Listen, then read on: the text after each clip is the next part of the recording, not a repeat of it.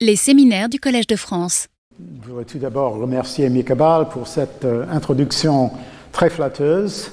Euh, je suis très content d'être ici. Et comme, tu sais, hein, pour un étranger francophile, euh, c'est un grand honneur d'être invité à parler dans ces lieux où, dans ma jeunesse, j'écoutais de temps en temps les cours de Claude Lévi-Strauss, Michel Foucault et Roland Barthes. C'était des locaux très différents ces jours-là, dans les années 60, euh, 70, n'est-ce pas? Donc il y a du progrès quelque part. Ici, c'est des salles magnifiques. De toute façon, euh, et euh, euh, je suis d'autant plus content d'être invité par euh, une, une vieille amie et euh, collaboratrice euh, depuis, euh, depuis des années. Ça ne marche pas? Je vais parler surtout d'internationalité avec, euh, avec deux exemples, euh, m- suivis d'un petit coda sur euh, l'interna- l'internationalité. Quand, il est, quand, il est, quand il est question d'internationalité et interdisciplinarité, euh, d'être, comme on dit, d'être entre, euh, comme euh, dans la phrase de, de Mickey, d'être entre, on rencontre avec euh, les différences respectées. Euh, il, y a, euh, il n'y a guère de meilleur exemple que, que Mickey Ball elle-même, et euh, tu m'excuseras si je m'attarde quelques minutes sur ta carrière en ce cas-là de remarquable. Néerlandaise, comme vous savez, Mieke était d'abord spécialiste France- français et tout jeune, euh, dans un article repris dans son premier livre, euh, Narratologie, euh, elle osait corriger euh, le modèle narratologique de Gérard Genette, justement à propos de la focali- focalisation dont elle vient de parler. Voilà. Euh, elle euh, occupait ensuite euh, une chaire de Women's Studies et littérature comparée aux États-Unis pendant plusieurs ans, mais elle s'est intéressée à une nouvelle discipline et a passé une année à Harvard Divinity School où elle s'est servie de ces deux, disciplines, féminisme et narratologie. per- perspective étrangère aux études bibliques, pas, pour écrire trois livres d'analyse euh, sur, euh, euh, sur rec- livres d'analyse des, récits bibliques qui font date comme euh, de puissantes analyses de la place de la femme dans des histoires fondamentales du christian- christianisme. Les trois livres Femmes imaginaires, Death and the Symmetry, Meurtre et différence, dont seulement deux sont traduits en français. Alors, Ensuite, euh, déjà bien connue dans le- les domaines de la narratologie, le féminisme et les études bibliques, elle a eu le, le toupet, euh, je dirais, de se prendre à Rembrandt, un monstre sacré des historiens d'art, de l'art néerlandais, n'est-ce pas? Et son livre Reading Rembrandt, um, euh, Beyond the, opposition, the Word Image Opposition, euh, met en question l'histoire de l'art traditionnel euh, en analysant les différentes façons de, lire ces images à des époques différentes et dans des pers- perspectives variées, n'est-ce pas? Euh, euh, Souvent dans une perspective de narration. Euh, mais aussitôt, euh, après un, livre sur le Caravage euh, que- qu'elle vous a montré, elle repart vers euh, l'art on ne peut plus contemporain, avec plusieurs beaux livres qui présentent des créatrices du moment venues de différentes parties du monde. J'ai donné la liste de toi, Doris Salcedo, Anna Veronica Janssen et Nalini Malani, par exemple. Et j'aurais dû mentionner que pendant, pendant toutes ces années, elle, elle avait fond- fondé à l'Université d'Amsterdam ASCA, Centre d'analyse euh, culturelle d'Amsterdam, institut interdisciplinaire qui formait un grand nombre de doctorants. Et euh, elle a continué à publier des livres de sémiotique, de narratologie, de théorie littéraire et culturelle, y compris euh, Traveling Concepts, qu'elle vous a montré, et, euh, Images littéraires, où euh, on n'a pas pu voir le sous-titre là sur l'image, mais Images littéraires, le sous-titre, c'est Comment lire visuellement Proust. Donc, elle est, sans peur, n'est-ce pas? Elle, elle- écrit un livre sur Proust. Euh, et un livre, sur- euh, sur le livre sur les concepts baladeurs que vous avez vu déjà. Alors, récemment, comme vous savez, euh, elle s'est tournée vers la cinématographie. Et elle a fait une vingtaine de films, d'abord sur les réfugiés et les immigrés, ensuite sur la folie, mais aussi des films qui répondent aux grands sujets classiques. Don Quichotte, Descartes et Madame Bovary, où elle fait des expériences d'être entre, n'est-ce pas, entre texte et cinéma. Dans le cas de Madame B, que tu vas montrer euh, plus tard dans le, morceau, plus tard dans, dans, ses, cours, n'est-ce pas? Euh, Elle projette une, série de vidéos sur plusieurs écrans qui fragmentent euh, la dimension narrative et donnent au spectateur une expérience immersive expérience d'une Emma contemporaine souffrant de ce que Mika appelle le capitalisme émotionnel et elle réfléchit sur sa pratique filmique dans un, livre très impressionnant, tout, nouveau et assez gros quand même, uh, Image Thinking, Art Making as Cultural Analysis. Uh, où elle parle de, tous ces films, ce qui, ce qui est en jeu dans, tous ces projets. Bref, euh, Mickey aborde des domaines nouveaux sans peur, mais, pas sans reproche, hein, ça des fois, sans peur mais non, sans reproche, et impose de nouvelles visions. Et c'est la grande contribution de son interdisciplinarité. Et du côté de l'internationalité, je note que dans certains de ces films, chaque acteur parle sa propre langue, euh, que ce soit l'espagnol, le finlandais, le polonais ou le français, euh, pratique un peu déroutante pour les spectateurs, mais euh, qui renforce son idée d'une Europe de différence avec laquelle nous devons non seulement nous réconcilier, mais même célébrer. Alors, je alors, je passe euh, mon premier exemple sur le sujet de l'interdisciplinarité. Euh, Mika a cité ma discussion du performatif comme euh, exemple d'un concept baladeur, n'est-ce pas? Et j'en parle dans l'article qu'elle a cité en littérature, et plus, brièvement dans mon petit livre de théorie littéraire. Euh, euh, mais je crois que euh, la discussion en anglais, la première discussion en anglais dans un, livre, dans, une collection éditée par Mick, est un peu plus ample. Ça, comprend un peu une discussion du, du rapport entre performance et performativité qui a été omis dans les, autres articles plus, plus courts, n'est-ce pas? De toute façon, je crois qu'il vaut la peine d'expliquer un peu l'histoire de ce concept et son va-et-vient entre l'anglais et le français, euh, entre philosophie linguistique, euh, critique littéraire et euh, les études féministes du genre et de la sexualité. Parce que ça vaut la peine puisque c'est une démonstration particulièrement intéressante, je crois, de l'enrichissement et la transformation des concepts quand ils circulent entre disciplines. on peut appeler ça, bien sûr, élasticité, comme tu viens de faire, n'est-ce pas? On verra, comme, a dit la citation qu'elle a, qu'elle a mise sur l'écran, n'est-ce pas, que le point de départ est assez loin du, point d'arrivée, mais euh, ça, cela a été, il me semble, une différence productive ou peut-être on dirait euh, performante, n'est-ce pas une, élasticité performative peut-être. De toute façon, euh, le concept de l'énoncé performatif a été élaboré dans les années 50 euh, par le philosophe anglais euh, J.L. Austin, euh, qui écrit que les philosophes ont trop longtemps supposé que le rôle d'une affirmation, un statement, un mot qu'il est un peu difficile de traduire, n'est-ce pas Il y a une complexité là. Qu'une affirmation ne pouvait être que de décrire ou affirmer un fait quelconque, euh, ce qu'elle ne saurait faire sans être vraie ou fausse, n'est-ce pas? Et que des énoncés qui ne rentraient pas dans cette catégorie euh, étaient des pseudo-affirmations, comme si l'affirmation, c'est le modèle même de, de la phrase, n'est-ce pas? Euh, des phrases qui, donc, pseudo-informations, des phrases qui ne réussissent pas à devenir propositions.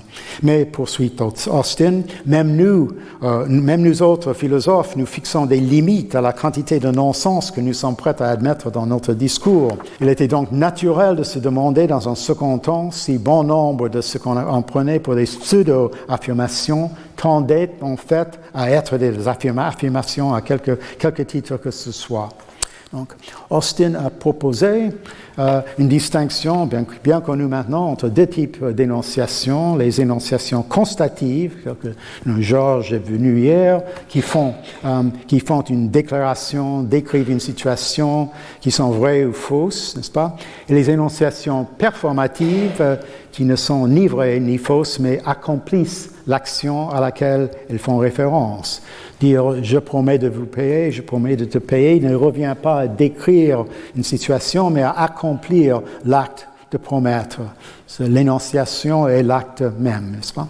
Alors les énonciations performatives, au lieu d'être vraies ou fausses, sont appropriées ou inappropriées, ou dans la terminologie d'Austin, heureuses ou malheureuses, happy or unhappy.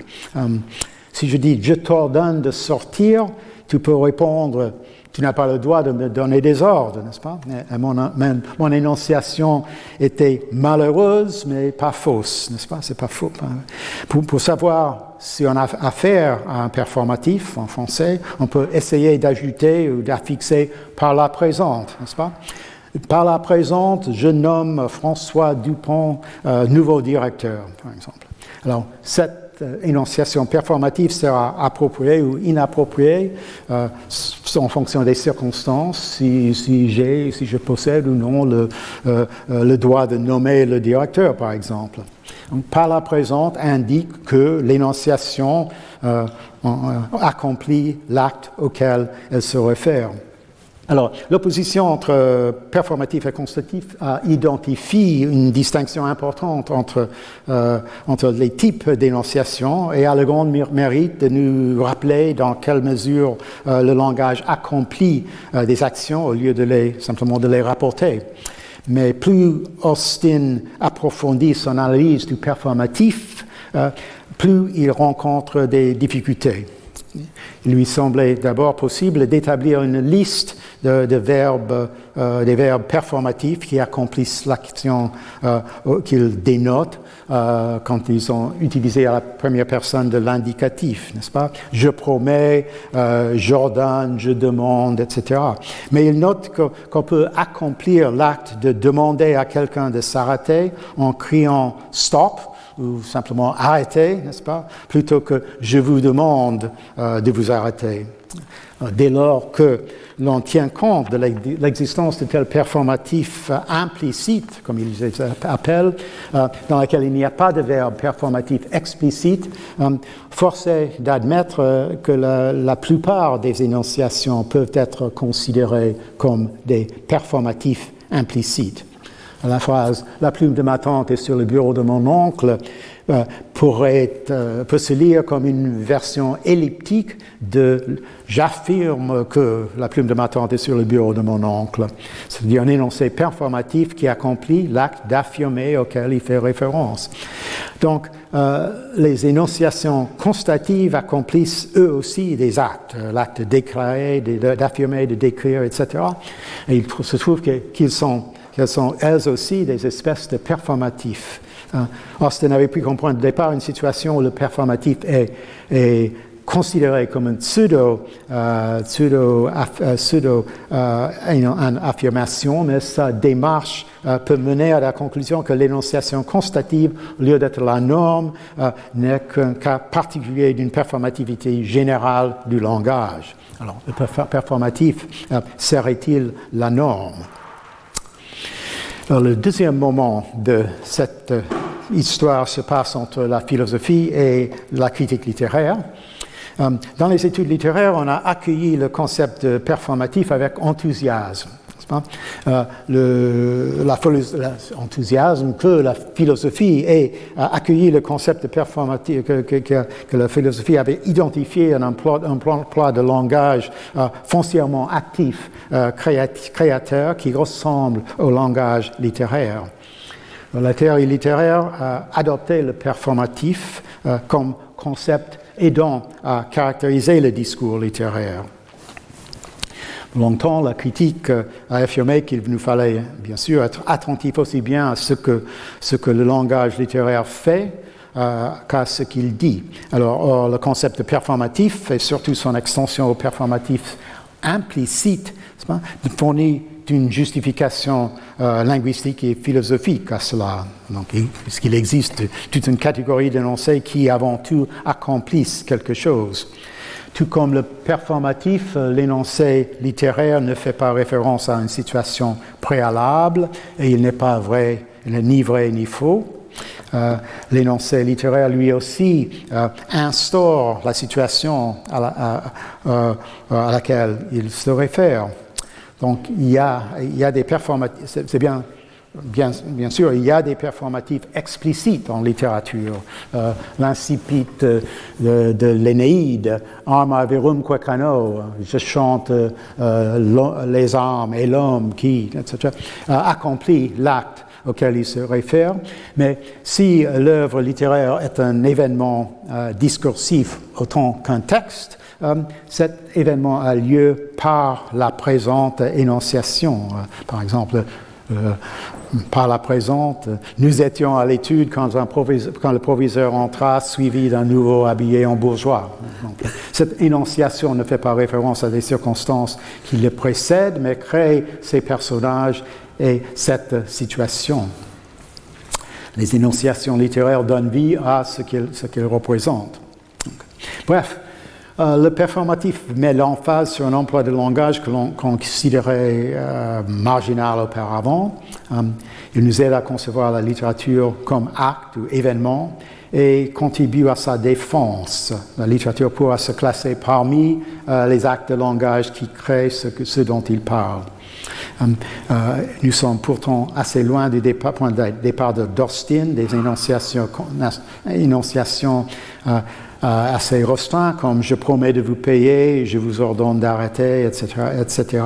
Mais je crois qu'on pourrait dire que les travaux de théorie littéraire ont quand même de leur part enrichi la notion de performatif en insistant, en, faisant voir que la force créative, créative, créative pardon, d'une performative vient euh, non pas seulement de l'acte codé comme une promesse ou une menace qu'il euh, euh, accomplit, mais aussi du fait qu'il impose des catégories, qu'il organise le monde autant qu'il le représente.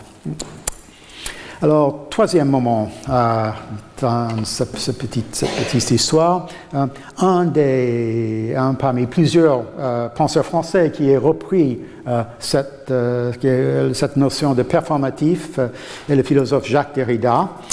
Euh, dans son article Signature événement contexte, euh, euh, dans Marge, la philosophie, il note que la démarche très prometteuse d'Austin, qui fait éclater le concept de communication comme représentation soumise à une valeur de vérité, rencontre des difficultés pour ne pas avoir pris en compte ce que Derrida appelle littérabilité générale du langage.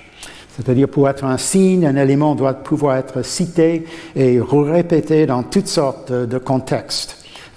Un, énoncé performatif, écrit-il, euh, pourrait-il réussir si sa formulation ne répétait pas un énoncé codé ou itérable, si donc elle n'était pas identifiable en quelque sorte comme euh, citation? Cette euh, identification de, cette liaison entre performatif et littérabilité sera, sera important, plus tard, plus loin euh, dans mon, exposé. Mais dans d'autres écrits, euh, Derrida rapporte euh, le performatif au problème général de la possibilité d'actes d'instauration, l'acte qui fait du nouveau, qui, dans le domaine politique autant que littéraire.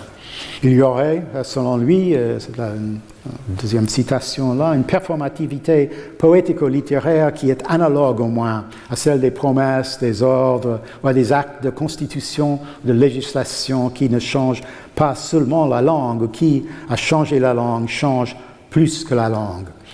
La possibilité en général de faire quelque chose dont et prend part le langage. Euh, l'acte de constitution, comme l'acte littéraire, repose, euh, on pourrait dire, sur une combinaison paradoxale du performatif et du constatif, où pour euh, réussir, l'acte doit convaincre par la référence, par une référence à des réalités, mais en même temps créer l'état de choses auquel il se réfère. les œuvres littéraires, elles, prétendent nous parler du monde, n'est-ce pas? Mais elles y parviennent, et n'y parviennent qu'en faisant exister des personnages et des événements dont elles racontent l'histoire. Cette combinaison de, de, de, performativité et euh, constatation. Euh, il y a une combinaison analogue dans les actes inauguraux dans la sphère politique, dans la déclaration d'indépendance des États-Unis, par exemple. La phrase opérante, la phrase performante, performative annonce Nous déclarons solennellement que, euh, que ces colonies unies sont en droit et devraient être des États libres et indépendants. La déclaration que ce sont des États euh, indépendants est un performatif qui créerait la nouvelle nation, n'est-ce pas, qui le déclare un pays indépendant. Mais pour appuyer cette déclaration, on constate qu'on le doit d'être indépendant. Le quatrième moment, quatrième et dernier moment de cette euh, petite histoire, euh, abrégé, euh, vient, dans ce moment vient un tournant singulier avec la naissance d'une théorie performative du genre et de la sexualité dans les théories féministes et des études gays et lesbiennes. Et la figure centrale ici, c'est Judith Butler, euh, dans les livres, euh, ceci, ceci surtout, euh, ont exercé une grande influence dans plusieurs domaines en France et ailleurs.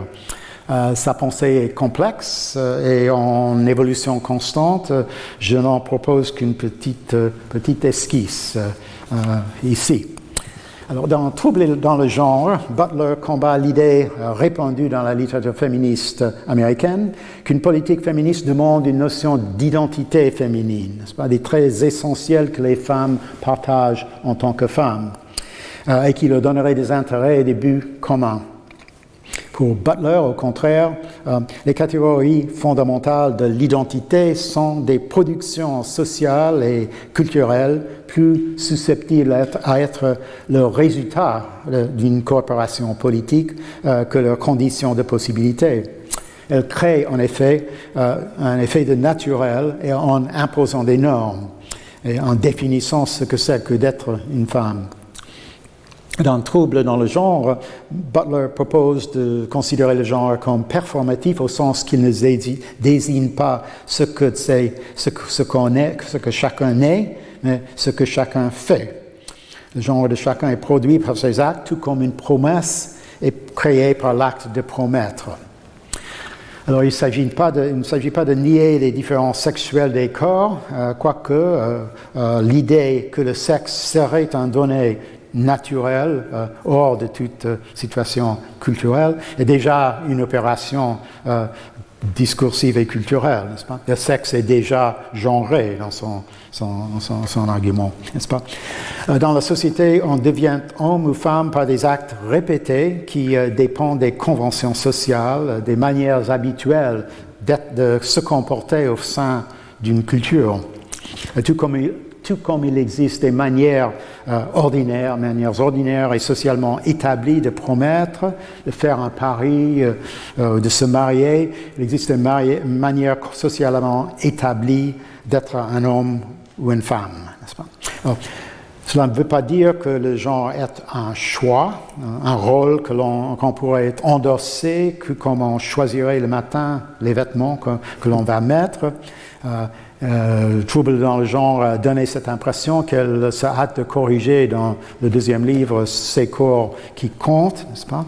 Mais, euh, euh euh, ce que cela, cela suggérait qu'il pourrait exister un sujet sans genre, si le genre était quelque chose qu'on pourrait endosser euh, comme, un, comme, un, vêtement, n'est-ce pas? Cela suggérerait qu'il pourrait exister un sujet sans genre précédant le genre qui serait capable de choisir, alors qu'en fait tout sujet est genré. Impossible dans le cadre de ce régime de genre d'être une personne sans être genrée.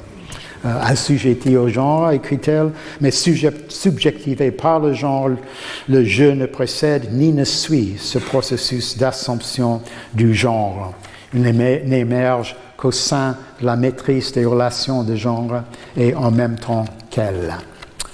Euh, la performative du, performativité du genre ne devrait pas davantage être pensée comme un acte singulier, elle serait plutôt une pratique réitérative et citationnelle, comme elle dit.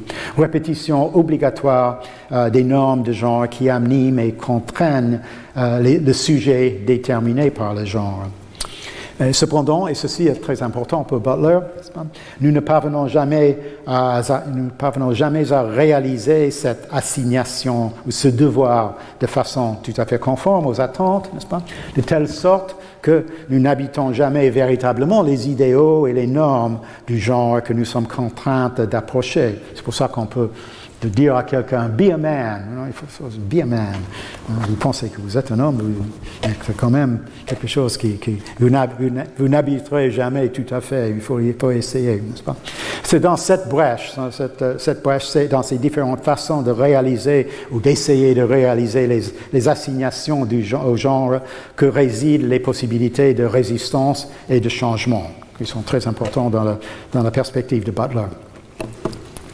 Alors, en adoptant ce concept euh, du performatif, Butler met l'emphase sur l'itération théorisée par Derrida et y joint l'analyse du fonctionnement des normes dans la création du sujet euh, chez Foucault. Euh, Eric Marty, le grand spécialiste de Barthes, dans un gros livre sur le sexe des modernes qui critique Butler à tous les égards, surtout d'être américain, etc., euh, et d'être américain qui prétend euh, travailler sur les choses françaises, n'est-ce pas?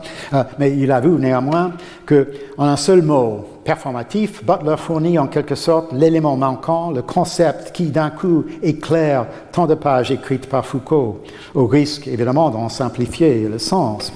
Reste que Judith Butler a opéré un geste capital en mettant un nom à ce qui n'en est pas chez Foucault et qui en manque. Butler le dit carrément elle-même, qu'elle donne que, Foucault manque, c'est ça qui manque chez Foucault. Mhm. Um, l'idée récurrente chez Foucault que la norme, les pratiques discursives, disciplinaires ou non, fabriquent quelque chose, fabriquent le sujet, et demeurer chez lui une métaphore sans infrastructure théorique. La grande, grande innovation opérée par Judith Butler est celle de donner à ce processus de fabrication un cadre épistémologique et de l'appeler performativité.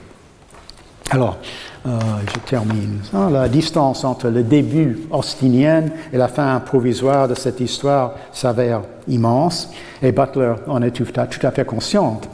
Euh, y a-t-il, demande-t-elle, deux sens différents de la performativité ou converge-t-il comme mode de citation dans lequel le caractère obligatoire de certains impératifs sociaux devient sujet à une dérégulation plus, plus prometteuse, les, les possibilités de déviance par exemple. Il y a des convergences, certes, mais pour Austin, le concept de performatif nous aide à penser un aspect particulier du langage négligé jusqu'ici, jusqu'alors, par les philosophes. Pour Butler, il fournit au contraire un modèle pour réfléchir à des processus sociaux déterminants ou des questions importantes, très importantes sont en jeu, euh, telles la nature et la production de l'identité, euh, le fonctionnement des normes et les rapports entre les catégories des genres et des sexes euh, et le, changement, le changement politique et social. Ah, ce serait, pour reprendre la discussion de Mick, ce serait trop facile de condamner ces, différentes versions du performatif, euh, anglaise, française, en linguistique, philosophie, études littéraires, études du genre, comme manquant de rigueur, n'est-ce pas, et de les traiter simplement de déformation regrettable d'un concept pris d'ailleurs. Euh, cette orientation négative ne nous mène pas loin. Ces différences devraient plutôt nous montrer dans quelle mesure un concept peut offrir de nouvelles perspectives et devenir une force de création quand il voyage entre les disciplines. Alors, je m'arrête là pour un moment, si tu veux parler de tout ça, avant d'entamer la prochaine, la, prochaine, le prochain exemple, n'est-ce pas? Oui, qui est massif. Mais merci beaucoup. C'est euh, euh, très important de revisiter ce concept de performativité, de performance, pour euh, comprendre que la langue n'a pas une seule euh, fonction et qu'elle est capable de, faire, de faire des ponts, de construire des ponts entre des disciplines. Et euh, ton, comme toujours, ton discours est très très clair et, euh, euh, illuminant. Euh, je n'ai pas vraiment de questions. Je voudrais euh, mettre l'accent sur ce que tu as dit vers la fin, sur être et faire. Mhm. Être re requiert faire. On ne peut pas être sans faire. Et se faire nécessite la répétition, l'itérativité. Et donc, euh, et, et pour, pour, moi, c'est très important ce que tu as dit, que cette répétitivité est aussi ce qui facilite, ce qui rend possible le changement. Mm -hmm. Sinon, ce serait, ce serait rigidifiant. -hmm. Et je trouve que c'est très important que, que ça soit euh, ouvert au changement par justement cette euh, faire répétitivement en itération euh, de ce, de, de ce qu'on veut être, être, faire ce qu'on veut être. Et je trouve que c'est capital et c'est un, un outil important pour l'interdisciplinarité, je pense. Hein. Oui, oui. Oui. Non. Non, mais c'est un exemple très frappant parce que quand même, au le début était vraiment assez, assez étroit chez, chez Austin. C'est pour, pour, penser euh, euh, comment, comment penser euh, certaines, euh, certaines énoncés qui ne mm -hmm. rentrent pas dans le cadre d'une affirmation vraie ou fausse. Alors, quel, comment concevoir ce qu'on ce fait dans le langage quand on fait ça Ah. et, et, que, que cette, euh, cette concept de performité et de, la de performatif est permis cette euh, grande élaboration des questions d'être, de, de, de, genre, de sexualité. Ouais. Ça me semble, ouais. c'est vraiment, c'est impressionnant et c'est quelque chose de très positif, je crois. Bien que euh, euh, on peut toujours se plaindre du fait, du fait que cette concept puis là maintenant a un, un, sens tout à fait différent, mais au moins, si on, on, on, explique que oui, ça a un sens différent ici, c'est quand même, c'est quand même quelque oui, chose. Oui. Il y avait une citation que j'ai pensé mettre sur l'écran, mais je ne savais pas comment le traduire en français. Uh, c'est dans un livre de Yves Sedgwick et Andrew Parker sur performance et performativity. Ils disent au, au début que, que cette, toute cette histoire, c'est une carnivalesque echoleo of extraordinarily productive cross purposes. Alors, c'est cross purposes qui m'a donné de la difficulté en français. On peut dire une écolalie carnavalesque de, de, de, quelque chose qui est très productif, mais cross purposes, je ne sais pas. C'est un peu malentendu. Malentendu ouais. peut-être, mais purposes quand même. Il faut, ouais. faut avoir les, le but, le, ouais. la notion de but et de, de purpose euh, euh, là-dedans. Et c'est pas simplement malentendu. C'est pas euh, parce que euh, oui, c est, c est, moi je veux aller là, toi tu veux aller là. C'est pas simplement que nous ne l'entendons pas, mais que nous avons des buts tout à fait différents en vue. Et, et euh, c'est ça. Mais On a ça des peut buts être différents. des buts différents, mais ça peut être très productif. Je crois. Non, je pense que euh, tel que tu as montré ce concept, oui. c'est le concept qui met en mouvement oui. toute la culture, mm -hmm. la langue, mais aussi euh, le reste de la culture. Et c'est ça qui le rend interdisciplinaire, oui. fondamentalement. Hein, ça facilite mm -hmm. ce, ce, mouvement dont on a besoin.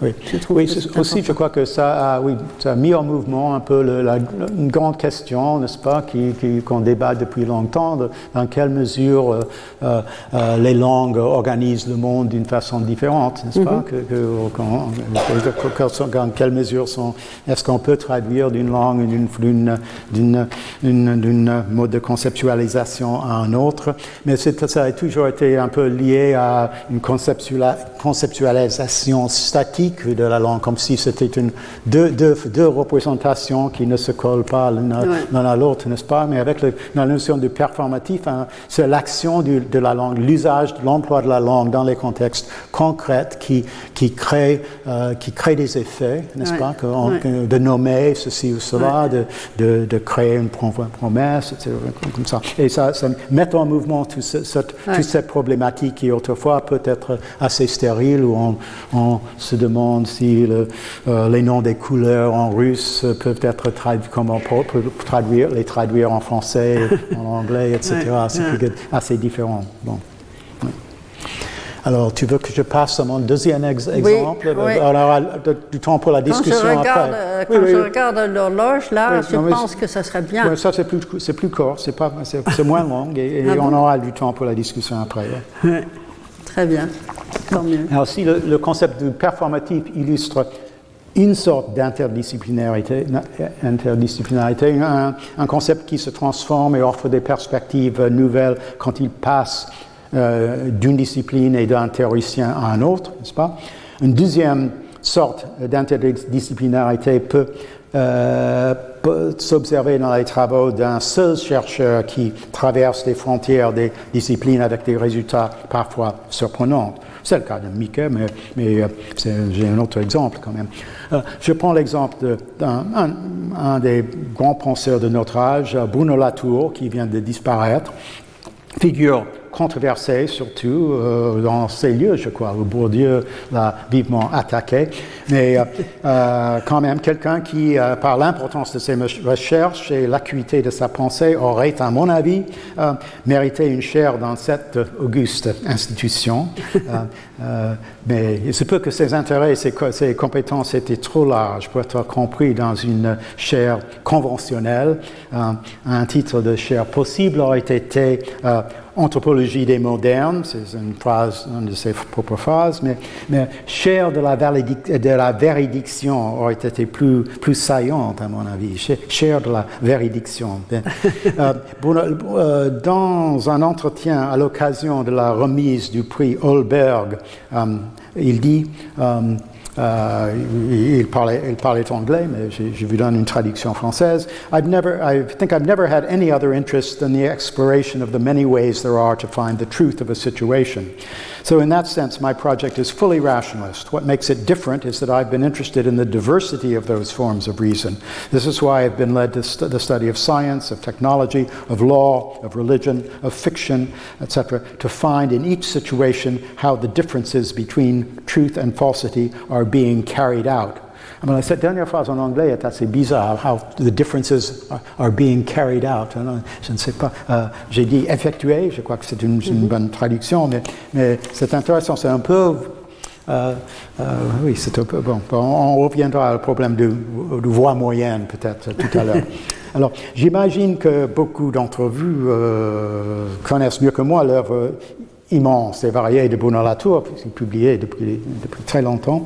Euh, euh, la diversité de ses projets, de ses disciplines, euh, les des disciplines qui y sont impliquées peuvent ne, peut qu'étonner, il me semble. Je vois là une petite une liste de quelques, quelques livres, mais il étudie de près les, recherches de Pasteur, le projet abandonné des micro-métros d'Aramis, n'est-ce pas?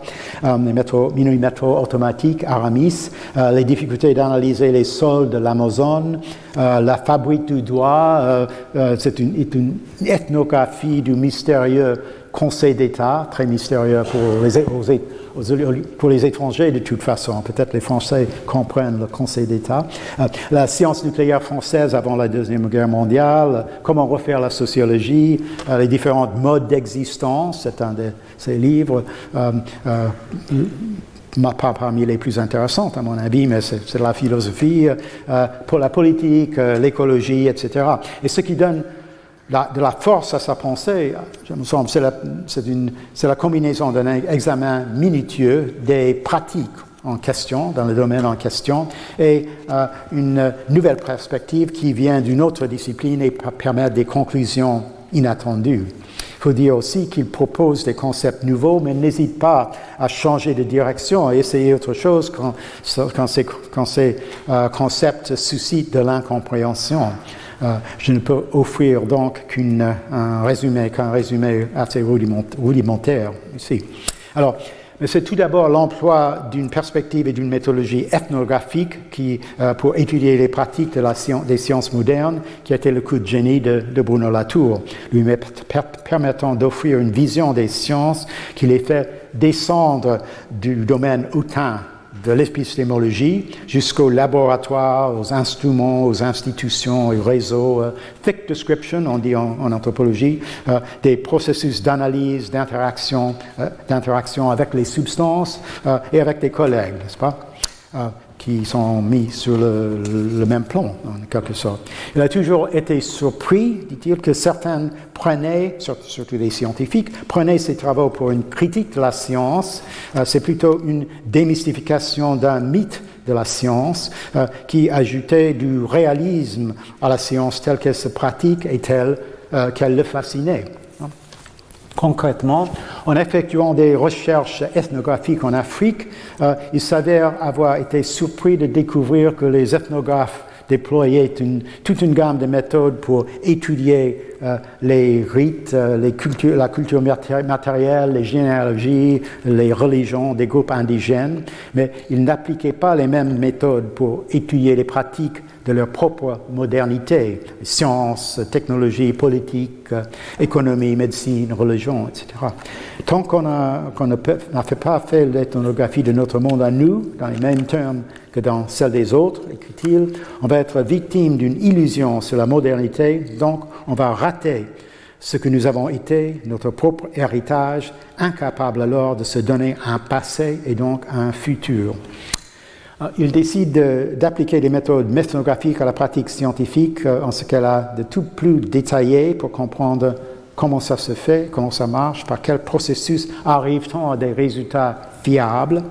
Et un stage d'immersion dans les laboratoires Salk en Californie euh, lui, permet de décrire les expériences réitérées, les débats, les négociations, l'exploration des rapports avec d'autres résultats qui, aboutissent, pardon, qui aboutissent de temps en temps aux conclusions qui sont largement acceptées.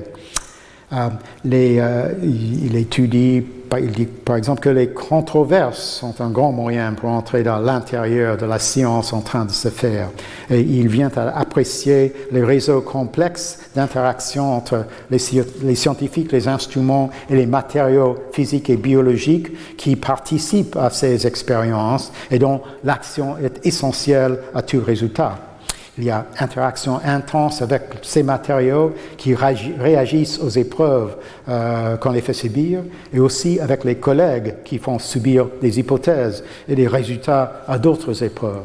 Plus tard, dans son examen des recherches de Pasteur, qui a réussi à montrer hein, que, le, que le processus de fermentation lactique n'est pas purement chimique, mais dû à un organisme biologique, une levure presque inaperceptible, mais qui se comporte différemment dans différentes conditions. Euh, la tour écrit, pardon, je vous donne ça. Euh, le génie de l'expérimentateur réside avant tout dans la construction de scénarios retour et de mise en scène fignolée. Euh, ceci plonge l'actant, c'est-à-dire la levure, dans des situations inédites et inattendues qui vont activement lui donner sa définition. Et Pasteur encore, il met, au point des épreuves lors desquelles l'acteur montrera ce dont il est capable. Alors, ce sont de telles enquêtes qui lui amènent à ce qu'il appelle l'Actor Network Theory, euh, la théorie d'acteur réseau, une nouvelle, approche à la sociologie qui évite de parler de société, ce qui, qui n'est pas plus aux sociologues, n'est-ce pas? Euh, nous avons affaire à tout un réseau d'acteurs. Euh, cette citation commence avec comment se fait-il que nous ne faisons jamais ce que nous voulons? Parce qu'il y a d'autres acteurs en jeu, n'est-ce pas? Tout un réseau d'acteurs humains et non humains, substances, organismes, euh, instruments dont l'interaction produit des événements. L'expression acteur-réseau signale, écriture, le fait que l'action croise, nous, fusionne des sources inattendues euh, qu'il faut apprendre à lentement démêler. Nous avons l'habitude de, penser que ce sont des humains qui agissent, mais, dit Latour, l'action est toujours distribuée dans un grand nombre de formes d'existence sans visage, ce qu'il appelle un collectif un collectif qui, qui fait, rejoint des, des, des, des, acteurs non, hétérogène, n'est-ce pas? L'aspect le plus saillant de la théorie d'acteur réseau est le principe que tout ce qui modifie une situation en faisant une différence serait un acteur. Par exemple, quand les, exemple, quand les conventions une fois les conventions cartographiques et la raison d'être d'une carte à faire sont données, c'est le paysage lui-même qui détermine la carte. C'est le paysage qui devient acteur dans cette situation et détermine le résultat. Une des conséquences de la théorie d'acteur réseau est, euh, serait la. Oh, qu'est-ce que j'ai fait? Serait la non-pertinence de la vieille opposition sujet-objet et aussi société-nature, esprit le monde dont Mick parlait, parlait tout à l'heure. Euh, il, dit qu'il il sait que c'est une conclusion controversée, mais il, veut, il aurait totalement abandonné la dichotomie sujet-objet.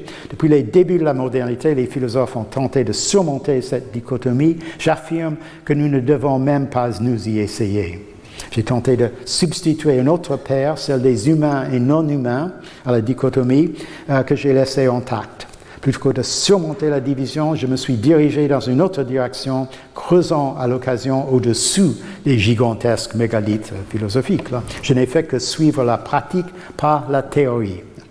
Alors, finalement, et je cite, au lieu de l'objectivité incolore et anémique de la science, nous avons montré, me semble-t-il, que des nombres non humains qui se, sont, qui se sont associés à la vie collective des humains par l'intermédiaire des pratiques de laboratoire possèdent une histoire, une souplesse, une culture. En somme, avec cette intervention philosophique, il arrive à une vision différente du monde comme des réseaux d'actants humains et non humains.